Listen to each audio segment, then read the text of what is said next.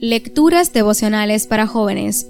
Un mensaje de Dios para ti. Cortesía del Departamento de Comunicaciones de la Iglesia Adventista del Séptimo de Gascue en Santo Domingo, capital de la República Dominicana, en la voz de Jacqueline Enríquez. Hoy, 28 de marzo.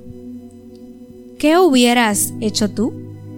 Ya que ustedes saben que Jesucristo es justo, deben saber también que todos los que hacen lo que es justo son hijos de Dios. Primera de Juan, capítulo 2, versículo 29. Ya había pasado una semana desde que habían dejado sus casas en Barranquilla y se marcharon a Montería para llevar a cabo varias campañas de evangelismo en aquella ciudad. Uno de ellos recibió una llamada de su esposa para explicarle que había surgido una emergencia en casa, por lo que necesitaba dinero de manera urgente. Así que él se acercó a uno de los compañeros del grupo y después de explicarle lo que estaba ocurriendo, le pidió que por favor le prestara dinero para mandarle a su familia. El compañero le dijo que todavía no le habían pagado, así que él tampoco tenía dinero. Frente a la insistencia de su amigo, decidió ir a un cajero para mostrarle los saldos de sus cuentas, a fin de que viera que no tenía dinero, ni un centavo para prestarle. Pidió los saldos y la máquina le entregó el recibo.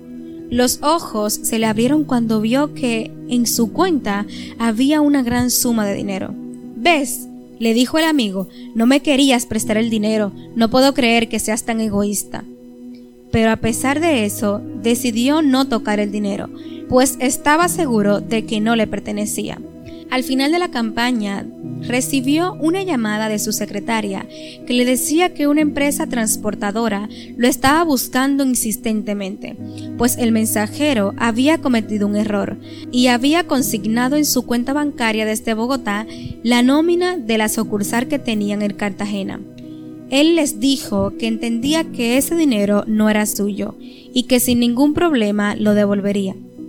Fueron al banco y aunque el garante le dijo que legalmente no estaba obligado a devolver el dinero, él decidió devolver hasta el último centavo a la empresa.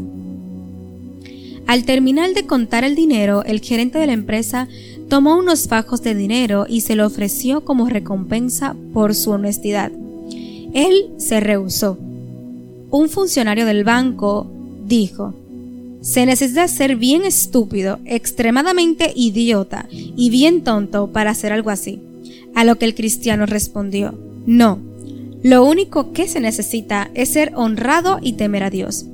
¿Qué habrías hecho tú en esta situación?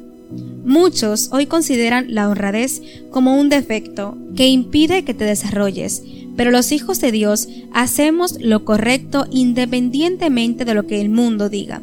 Dios te dice hoy, la honradez vale mucho para mí. Practícala sin importar lo que digan los demás. Amén.